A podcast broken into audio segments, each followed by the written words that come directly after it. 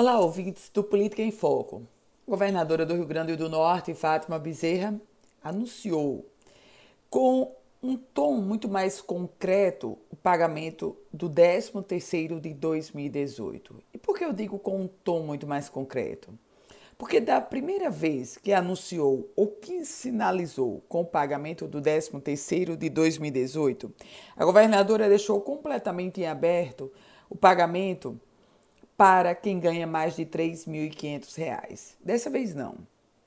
Em reunião com o Fórum de Servidores do Executivo Estadual, a governadora foi concreta.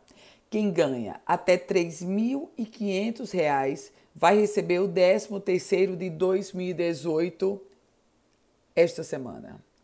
Quem ganha mais de R$ 3.500 receberá até novembro.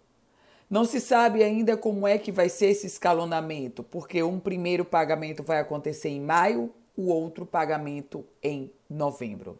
Há um detalhe a ser observado: o executivo estadual ressaltou que não vai pagar parcelado. Mas, minha gente, na prática, parcelado ou sendo uma parte em maio, um contingente em maio, o outro contingente em novembro, é, dá, no, dá no mesmo e eu vou explicar por quê.